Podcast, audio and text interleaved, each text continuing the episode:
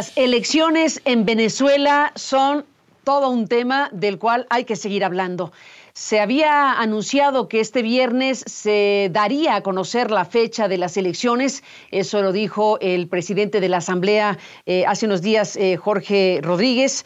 Eh, pero este mismo día también tenemos noticia de que el hijo de Nicolás Maduro dijo que no, que sería la semana que entra. Y bueno, queda la duda de realmente en qué momento se sabrá la fecha en que se van a realizar estas elecciones en un contexto tan complejo como el venezolano.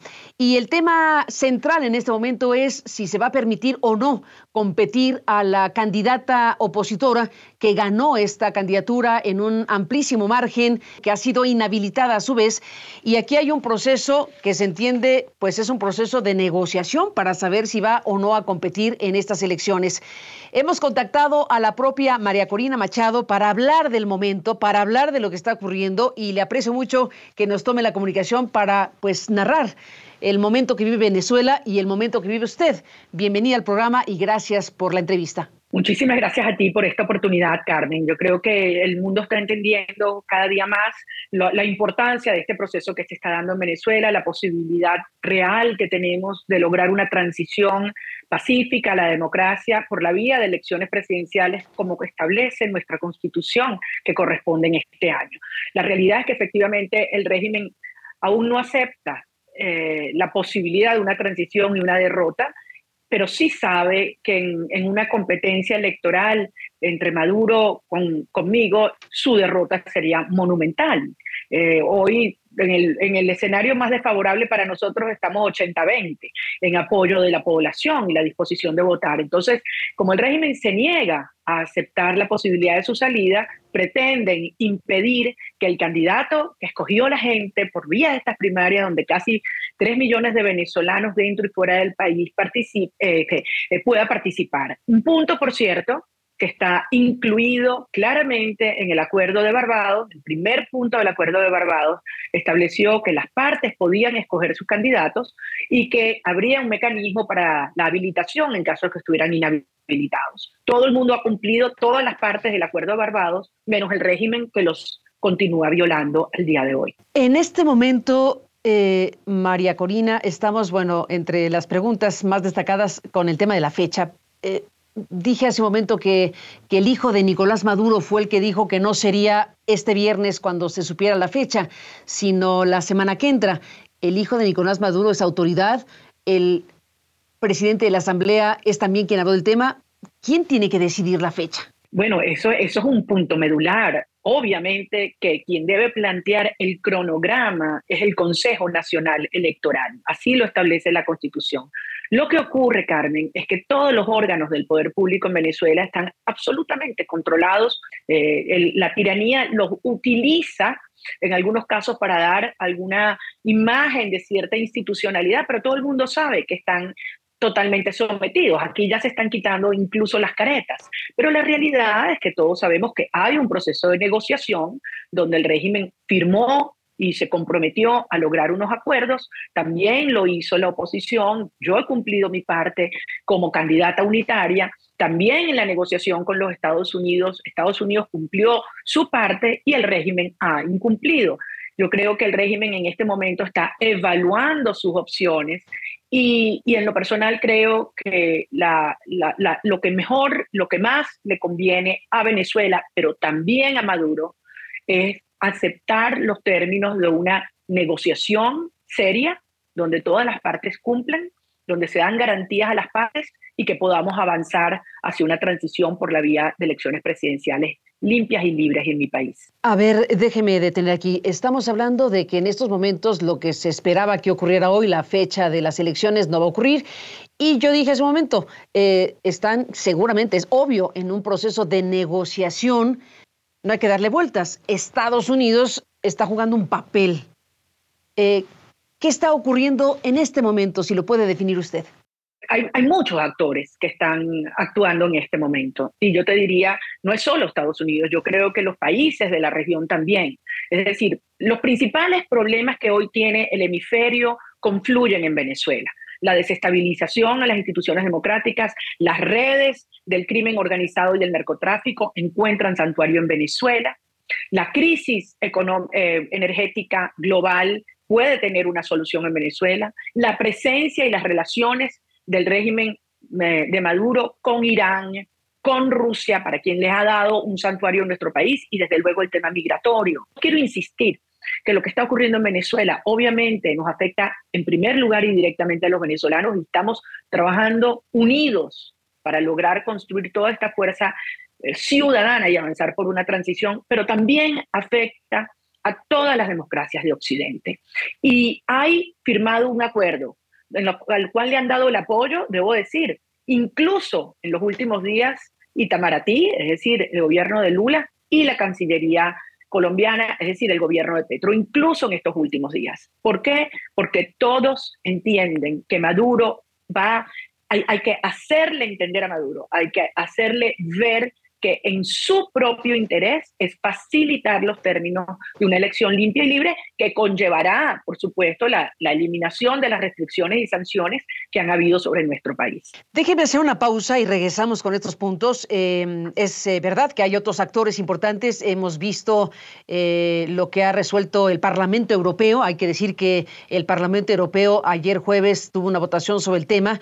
vimos la primera plana del diario El Nacional que dirige Miguel Enrique Otero, que lo dirige desde el exilio este periódico, pero bueno, está dando cuenta de que la condena a la inhabilitación de Machado unifica al Parlamento Europeo. Y bueno, por supuesto, CNN está en el tema también. Osmari Hernández, nuestra colega, habla de que se aprobó esta resolución denominada Nuevos actos de represión contra las fuerzas democráticas en Venezuela contra la candidata presidencial ganadora de las primarias opositoras y cuya inhabilitación fue confirmada el 26 de enero. Eh, pues esta resolución del Parlamento eh, fue aprobada por 448 votos a favor y 21 en contra. Si no participa usted, ese es el mensaje, esa es la votación. Si no participa usted, eh, el Parlamento desconocería el resultado de las elecciones si usted no está participando. Es un respaldo muy relevante que tiene que ver en este caso con Europa. Déjeme hacer una pausa y regresamos en esta conversación.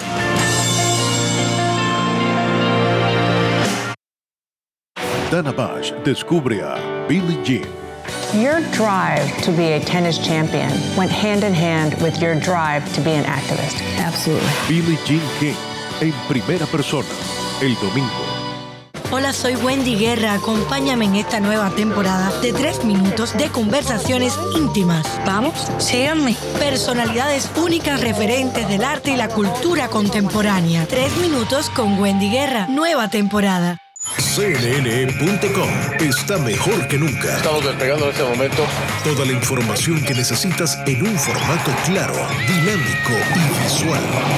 Explora los temas que te interesan y sigue en vivo el desarrollo de las noticias más importantes.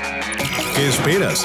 Agrega nuestro logo a la pantalla de inicio de tu móvil y comienza tu experiencia digital con un solo clic. La mejor información en línea está en cnne.com. Hola, soy Wendy Guerra. Acompáñame en esta nueva temporada de tres minutos de conversaciones íntimas. Desde la Plaza Mayor de Madrid, en París, Barcelona. Vamos, síganme. Lugares inaccesibles, personalidades únicas referentes del arte y la cultura contemporánea. Estaba el diseño, estaba el cómic, estaban muchísimas influencias. Ali Arán. Tres minutos con Wendy Guerra. Nueva temporada. Visita cnne.com barra Wendy Guerra. Es importante tener una perspectiva clara de lo que pasa en el mundo, conocer los distintos ángulos de un solo hecho. En perspectivas te llevamos a los lugares clave donde suceden las noticias. Entrevistamos a los personajes centrales de las historias. Regresamos en esta conversación con la candidata a la presidencia de Venezuela, María Corina Machado. Eh, mencionó usted varios puntos importantísimos. Desde luego Estados Unidos está en el centro de la atención, aunque hay otros actores, porque pues están dos factores fundamentales, ya lo dijo usted, el tema de la migración y el tema del petróleo. Respecto al tema de la migración, habríamos de decir que hay una navaja de doble filo. Eh, usted dice que si Maduro se impone, pues habrá una ola mayor de gente que quiera salir de ahí, pero si no ocurre lo que Maduro quiere, Maduro podrá dejar de colaborar con Biden. Y esa otra faceta hay que discutirla. María Corina. Bueno, al final hay que ver solamente los flujos netos. En los últimos tres años han salido tres millones de venezolanos de mi país. Eh, y tú me podrás decir cuántas de esas personas pueden forzar a que regresen. Eh, mira, Carmen, las personas se van de su país, de su familia, de sus recuerdos, de sus raíces, cuando no ven futuro. Y eso es lo que está ocurriendo dramáticamente en Venezuela hoy. Nuestros niños están yendo dos días a la semana a clases. Los maestros nos ganan un dólar diario. La pensión es menos de cuatro dólares al mes. ¿Qué harías tú como mamá si sientes que tus hijos no tienen futuro? Tienes que huir, tienes que dejarlos atrás para poder enviar algo para mantenerlos o llevártelos encima como está ocurriendo. Esto es desgarrador. Mi país está desangrando. Esto hay que detenerlo. Yo quiero que regresen. Yo les agradezco mucho a los países que han acogido a los venezolanos, pero nosotros los queremos de vuelta. Y de hecho, Carmen, la gran fuerza que hoy nos está uniendo a todos los venezolanos, incluso a los que fueron chavistas, porque el régimen perdió su base popular, su base, su pueblo, es que todos me dicen, tráeme a mis hijos de regreso a casa. Y es algo que unifica y que nos da una gran trascendencia. Esto, verlo como una lucha electoral es quedarse en la superficie esto ha adquirido una dimensión existencial y hasta espiritual para los venezolanos. Y muchos sienten que esto puede ser su última oportunidad. De modo que hoy lo que está ocurriendo es un movimiento social mucho más que una elección, que ha derribado las barreras que nos habían estado dividiendo en estos 25 años por razones sociológicas, ideológicas, hasta religiosas. Y hay un país unido que quiere un cambio, incluso cuadros del Partido Socialista eh, en gobierno, el oficialismo, que se me están acercando y que me dicen, nosotros también queremos un país muy distinto. ¿Habría posibilidad para nosotros en un país post-transición? Y obviamente mi respuesta es que sí, con los brazos abiertos vamos a encontrarnos todos. Eh, regreso al punto del papel de Estados Unidos y vuelvo al asunto porque me parece que es definitivo y no podría yo entender de otra manera la posposición de la definición de, las fecha, de la fecha de las elecciones si no es en este contexto donde hay varios actores, pero este en particular. Yo lo preguntaría, perdón que lo uso así, en, estos términos, eh, ¿qué fichas le quedan a Joe Biden para presionar o negociar con Nicolás Maduro para eh, garantizar elecciones razonablemente democráticas que incluyan la participación de la candidata que quedó rotundamente como candidata de la oposición. Cuando ya Biden y, su gobierno ha concedido varias cuestiones, incluso la entrega de una pieza fundamental para Maduro y su régimen, que es el señor Alex Saab, a quien el gobierno de Estados Unidos ha calificado de testaferro y lo pretendió procesar y después hubo lo que hubo. ¿Qué me dice de esto? Bueno, aquí todos sabemos que ha habido una negociación bilateral entre funcionarios de la administración Biden con miembros del régimen de Nicolás Maduro. El contenido y los detalles yo los desconozco, lo conocen las partes. Y efectivamente lo que se ha dicho por parte de la administración Biden es que se ha cumplido por parte de ellos en lo acordado, no así en la contraparte que debía ofrecer eh, el régimen a cambio de ello. Y por eso vemos una situación en la cual se ha revertido una decisión o una licencia a partir de una determinada fecha cuando la misma se vence. Y es simplemente porque el gobierno de los Estados Unidos cumplió y el régimen de Maduro incumplió y violó su palabra. Hay tiempo aún, y yo creo que este es un momento crucial para que todos los actores, no solamente en Estados Unidos, que yo creo que tienen, desde luego, además debo insistir, una posición bipartisana bipartidista, y esto es muy importante. Yo acabo de estar esta semana en, el, en, la, casa, en la, en la eh, Cámara de Representantes de los Estados Unidos eh, en una mesa redonda y habían representantes de los dos partidos y es muy importante para nosotros un momento donde hay tanta tensión por la naturaleza electoral del proceso en Estados Unidos, pero en caso de Venezuela la posición es la misma y esto es muy importante. Y yo creo que es un momento en el cual Maduro tiene que entender que la comunidad internacional está asumiendo una posición nítida y además cada vez más unificada, incluyendo aquellos gobiernos que por razones ideológicas o cualquier otra estuvieron o han estado cercanas a Maduro. Y yo creo que hay una oportunidad real de lograr presionar y alinear para que Maduro entienda que su mejor opción no es irse como Nicaragua porque no tiene hoy en día la fuerza institucional y el respaldo para soportar un proceso de represión masiva. Su mejor opción es una negociación con nosotros para garantizar que sea un proceso pacífico y sostenible. ¿Es partidaria María Corina Machado de un proceso de negociación con el régimen que incluya la posibilidad de una salida e inmunidad frente a acusaciones en contra de Maduro u otras personas. Sabemos que hay procesos internacionales incluso en su contra, hay investigaciones de carácter internacional en ámbitos eh, pues, de esta naturaleza. Eh, ¿Sería usted partidaria de una negociación de ese tipo ante la eventualidad de que en una elección donde usted participe, usted ganara y hubiera que, en todo caso, pues eh, enfrentar circunstancias como estas? Déjame hacer una pausa y me contesto.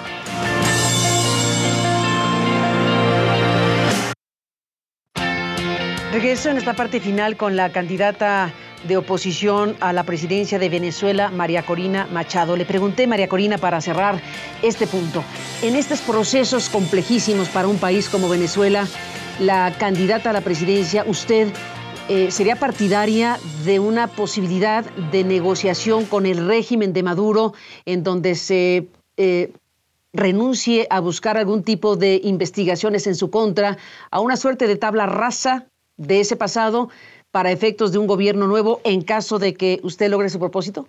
Este es un tema medular y obviamente un tema muy delicado y aquí por eso quiero ser muy precisa. En primer lugar, estoy absolutamente a favor de una negociación seria en la cual se ofrezcan garantías, garantías razonables para la parte, para las partes y desde luego condiciones que son satisfactorias para la sociedad venezolana.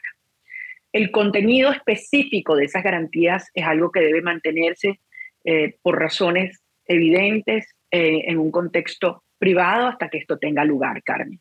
Pero en todo caso, el pueblo de Venezuela sabe que nosotros vamos a un proceso de reinstitucionalización democrática donde existirá justicia y en el cual tenemos que reencontrarnos después de tantos años, décadas ya, de, división, de persecución y de venganza. Nosotros vamos a un sistema de justicia, nunca de retaliación y venganza. Si el régimen eh, se sostiene y usted no es reconocida para competir en estas elecciones y usted no está en la boleta electoral, eh, ¿la opción de declinar por otro candidato o candidata existe?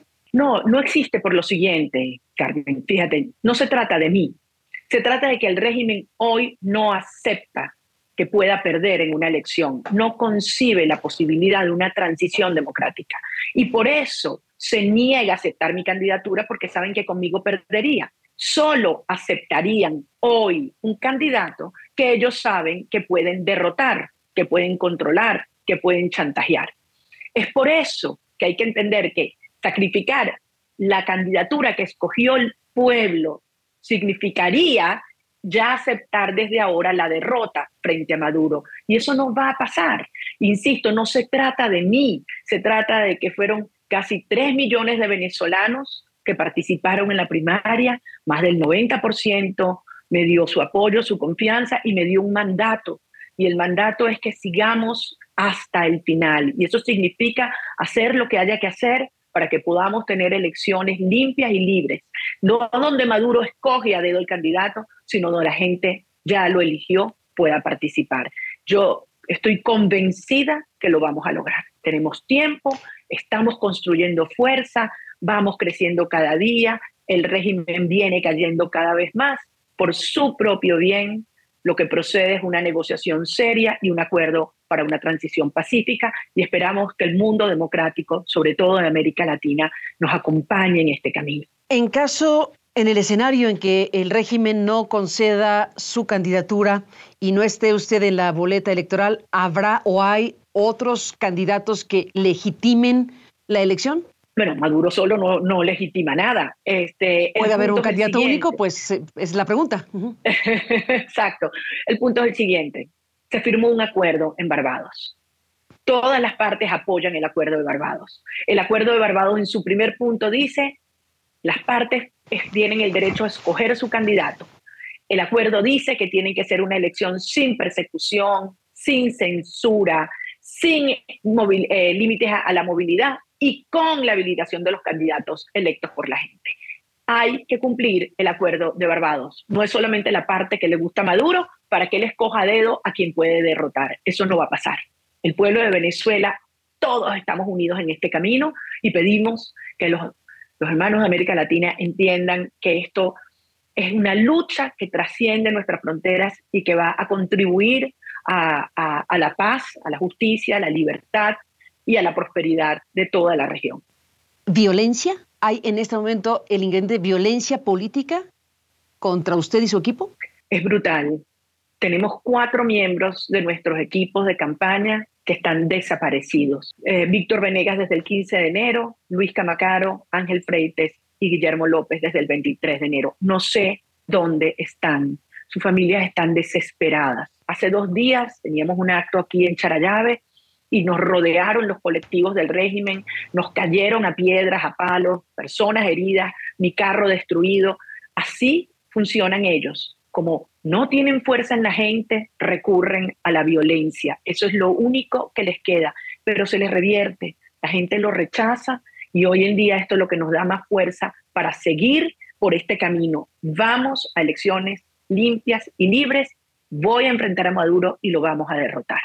Pues gracias por estar aquí, María Corina Machado. Seguiremos hablando, si me lo permite, y estaremos en CNN siguiendo de cerca como lo hemos hecho y lo seguiremos haciendo, pues todo este proceso. Gracias por la entrevista y hasta la próxima.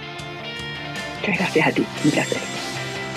Y gracias al público que nos permitió acompañarle. Pásela bien y seguiremos con el tema. Hasta la próxima.